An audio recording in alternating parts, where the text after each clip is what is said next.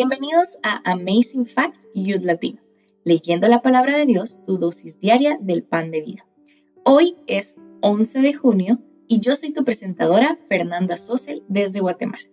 Estaremos leyendo de acuerdo al plan de lectura bíblica de Amazing Facts, que puedes encontrar en amazingfacts.org buscando plan de lectura de la Biblia. También puedes obtenerlo ingresando al enlace en nuestra bio.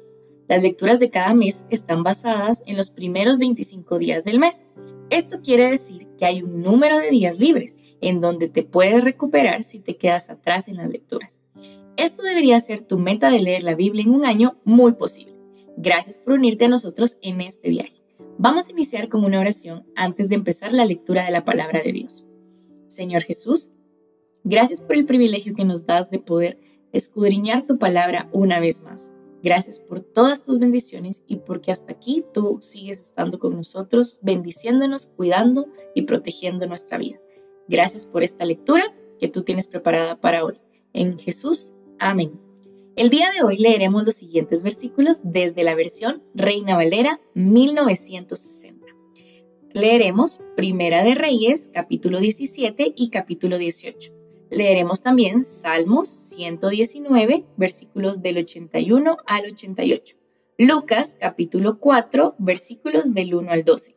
Y Efesios capítulo 5, del versículo del 22 al 33. Entonces amigos, comencemos. Primera de Reyes capítulo 17 y capítulo 18. Elías predice la sequía. Entonces Elías Tisbita, que era de los moradores de Galaad, dijo a Acab, Vive Jehová, Dios de Israel, en cuya presencia estoy, que no habrá lluvia ni rocío en estos años, sino por mi palabra. Y vino a él palabra de Jehová diciendo, Apártate de aquí y vuélvete al oriente, y escóndete en el arroyo de Kerit, que está frente al Jordán. Beberás del arroyo, y yo he mandado a los cuervos que te den allí de comer.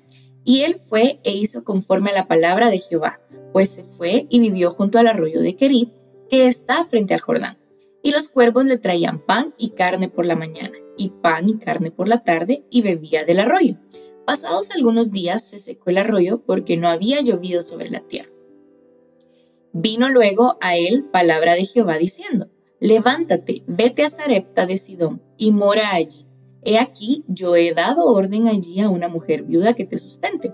Entonces él se levantó y fue a Zarepta, y cuando llegó a la puerta de la ciudad, he aquí una mujer viuda que estaba allí recogiendo leña, y él la llamó y le dijo, te ruego que me traigas un poco de agua en un vaso para que beba. Y yendo ella para traérsela, él la volvió a llamar y le dijo, te ruego que me traigas también un bocado de pan en tu mano. Y ella respondió, Vive Jehová tu Dios, que no tengo pan cocido, solamente un puñado de harina tengo en la tinaja, y un poco de aceite en una vasija, y ahora recogía dos leños para entrar y prepararlo para mí y para mi hijo, para que lo comamos y nos dejemos morir. Elías le dijo, no tengas temor, ve, haz como has dicho, pero hazme a mí primero de ello una pequeña torta cocida debajo de la ceniza y tráemela, y después harás para ti y para tu hijo porque Jehová, Dios de Israel, ha dicho así, la harina de la tinaja no escaseará, ni el aceite de las vasijas disminuirá, hasta el día en que Jehová haga llover sobre la faz de la tierra. Entonces ella fue e hizo como le dijo Elías, y comió él y ella y su casa muchos días. Y la harina de la tinaja no escaseó, ni el aceite de la vasija menguó, conforme a la palabra que Jehová había dicho por Elías. Después de estas cosas aconteció que cayó enfermo el hijo del ama de la casa, y la enfermedad fue tan grave que no quedó en el aliento. Y ella dijo a Elías, ¿qué tengo yo contigo, varón de Dios? ¿Has venido a mí para traer a memoria mis iniquidades y para hacer morir a mi hijo? Él le dijo, dame acá tu hijo. Entonces él lo tomó de su regazo y lo llevó al aposento donde él estaba y lo puso sobre su cama. Y clamando a Jehová dijo, Jehová, Dios mío, ¿Aún a la viuda en cuya casa estoy hospedado has afligido haciéndole morir su hijo? Y se tendió sobre el niño tres veces y clamó a Jehová y dijo, Jehová, Dios mío, te ruego que hagas volver el alma de este niño a él. Y Jehová oyó la voz de Elías, y el alma del niño volvió a él y revivió. Tomando luego Elías al niño, lo trajo del aposento a la casa y lo dio a su madre y le dijo Elías, mira, tu hijo vive. Entonces la mujer dijo Elías, ahora conozco que tú eres varón de Dios y que la palabra de Jehová es verdad en tu boca. Capítulo 18. Pasados muchos días vino palabra de Jehová a Elías en el tercer año diciendo, Ve, muéstrate acá, y yo haré llover sobre la faz de la tierra. Fue pues Elías a mostrarse acá, y el hambre era grave en Samaria, y Acab llamó a Abdías su mayordomo. Abdías era en gran manera temeroso de Jehová, porque cuando Jezabel destruía a los profetas de Jehová, Abdías tomó a cien profetas y los escondió de cincuenta en cincuenta en cuevas, y los sustentó con pan y agua. Dijo pues Acab a Abdías, Ve por el país a todas las fuentes de aguas y a todos los arroyos a ver si acaso hallaremos hierba con que conservemos la vida a los caballos y a las mulas para que no nos quedemos sin bestias. Y dividieron entre sí el país para recorrerlo. Acab fue por un camino y Abdías fue separadamente por otro. Y yendo Abdías por el camino, se encontró con Elías y cuando lo reconoció se postró sobre su rostro y dijo, ¿no eres tú mi señor Elías? Y él respondió, yo soy. Ve, di a tu amo, aquí está Elías. Pero él dijo, ¿en qué he pecado para que entregues a tu siervo en mano de acá para que me mate? Vive Jehová tu Dios, que no ha habido nación ni reino a donde mi Señor no haya enviado a buscarte y todos han respondido. No está aquí, y a reinos y a naciones él ha hecho jurar que no te han hallado. Y ahora tú dices, ve, di a tu amo, aquí está Elías. Acontecerá que luego que yo me haya ido, el Espíritu de Jehová te llevará a donde yo no sepa, y al venir yo y dar las nuevas a Acab, al no hallarte él, me matará, y tu siervo teme a Jehová desde su juventud. ¿No ha sido dicho a mi Señor lo que hice cuando Jezabel mataba a los profetas de Jehová, que escondía cien varones de los profetas de Jehová de cincuenta en cincuenta en cuevas y los mantuve con pan y agua? Y ahora dices tú, ve, di a tu amo, aquí está Elías para que él me mate. Y le dijo Elías, vive Jehová de los ejércitos en cuya presencia estoy, que hoy me mostraré a él. Entonces Abdías fue a encontrarse con Acab y le dio el aviso, y Acab vino a encontrarse con Elías. Cuando Acab vio a Elías, le dijo, ¿eres tú el que turbas a Israel? Y él respondió, yo no he turbado a Israel, sino tú y la casa de tu padre, dejando los mandamientos de Jehová y siguiendo a los Baales. Envía pues ahora y congrégame a todo Israel en el monte Carmelo, y los 450 profetas de Baal y los 400 profetas de Acera, que comen de la mesa de Jezabel. Entonces Acab convocó a todos los hijos de Israel y reunió a los profetas en el monte Carmelo, y acercándose Elías a todo el pueblo dijo, ¿Hasta cuándo claudicaréis vosotros en dos pensamientos? Si Jehová es Dios, seguidle, y si Baal, id en pos de él, y el pueblo no respondió palabra. Y Elías volvió a decir al pueblo, Solo yo he quedado profeta de Jehová, más de los profetas de Baal hay 450 hombres. Dénsenos pues dos bueyes y escojan ellos uno y córtenlo en pedazos y pónganlo sobre leña, pero no pongan fuego debajo, y yo prepararé el otro buey y lo pondré sobre leña y ningún fuego pondré debajo. Invocad luego vosotros el nombre de vuestros dioses y yo invocaré el nombre de Jehová, y el Dios que respondiere por medio de fuego, ese sea Dios. Y todo el pueblo respondió diciendo, bien dicho. Entonces Elías dijo a los profetas de Baal, escogeos un buey y preparadlo vosotros primero, pues que sois los más, e invocad el nombre de vuestros dioses, mas no pongáis fuego debajo. Y ellos tomaron el buey que les fue dado y lo prepararon, e invocaron el nombre de Baal, desde la mañana hasta el mediodía diciendo, Baal, respóndenos, pero no había voz, ni quien respondiese. Entre tanto, ellos andaban saltando cerca del altar que habían hecho. Y aconteció al mediodía que Elías se burlaba de ellos diciendo, gritad en alta voz, porque Dios es quizá está meditando, o tiene algún trabajo, o va de camino, tal vez duerme, y hay que despertarlo. Y ellos clamaban a grandes voces y se sajaban con cuchillos y con lancetas conforme a su costumbre hasta chorrear la sangre sobre ellos.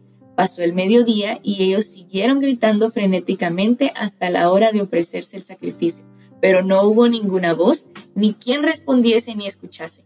Entonces dijo Elías a todo el pueblo, acercaos a mí, y todo el pueblo se acercó.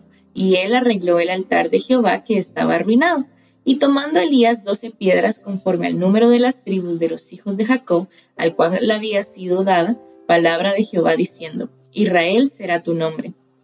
Edificó con las piedras un altar en el nombre de Jehová, después hizo una zanja alrededor del altar en que cupieran dos medidas de grano. Preparó luego la leña y cortó el buey en pedazos y lo puso sobre la leña. Y dijo, llenad cuatro cántaros de agua y derramadla sobre el holocausto y sobre la leña. Y dijo, hacedlo otra vez y otra vez lo hicieron. Dijo aún, hacedlo la tercera vez y lo hicieron la tercera vez de manera que el agua corría alrededor del altar y también se había llenado de agua la zanja. Cuando llegó la hora de ofrecerse el holocausto, se acercó el profeta Elías y dijo, Jehová Dios de Abraham, de Isaac y de Israel, sea hoy manifiesto que tú eres Dios en Israel y que yo soy tu siervo y que por mandato tuyo he hecho todas estas cosas. Respóndeme Jehová, respóndeme, para que conozca este pueblo que tú, oh Jehová, eres el Dios, y que tú vuelves a ti el corazón de ellos. Entonces cayó fuego de Jehová y consumió el holocausto, la leña, las piedras y el polvo, y aún lamió el agua que estaba en la zanja. Viéndolo todo el pueblo, se postraron y dijeron, Jehová es el Dios, Jehová es el Dios. Entonces Elías les dijo, prended a los profetas de Baal para que no escape ninguno. Y ellos los prendieron y los llevó Elías al arroyo de Sison y allí los degolló. Entonces Elías dijo a Acab, sube, come y bebe, porque una lluvia grande se oye. Acab subió a comer y a beber, y Elías subió a la cumbre del Carmelo y postrándose en tierra, puso su rostro entre las rodillas, y dijo a su criado, sube ahora y mira hacia el mar. Y él subió y miró y dijo, no hay nada. Y él le volvió a decir, vuelve siete veces. A la séptima vez dijo, yo veo una pequeña nube como la palma de la mano de un hombre que sube del mar. Y él dijo, ve y di acá, unce tu carro y desciende para que la lluvia no te ataje. Y aconteció estando en esto que en los cielos se oscurecieron con nubes y viento, y hubo una gran lluvia, y subiendo acá vino a Jezreel, y la mano de Jehová estuvo sobre Elías, el cual ciñó sus lomos y corrió delante de Acab hasta llegar a Jezreel. Ahora leeremos Salmos 119 del versículo 81 al 88. Desfallece mi alma por tu salvación, mas espero en tu palabra. Desfallecieron mis ojos por tu palabra diciendo, ¿cuándo me consolarás? Porque estoy como el odre al humo pero no he olvidado tus estatutos. ¿Cuántos son los días de tu siervo? ¿Cuándo harás juicio contra los que me persiguen? Los soberbios me han cavado hoyos, mas no proceden según tu ley. Todos tus mandamientos son verdad. Sin causa me persiguen, ayúdame.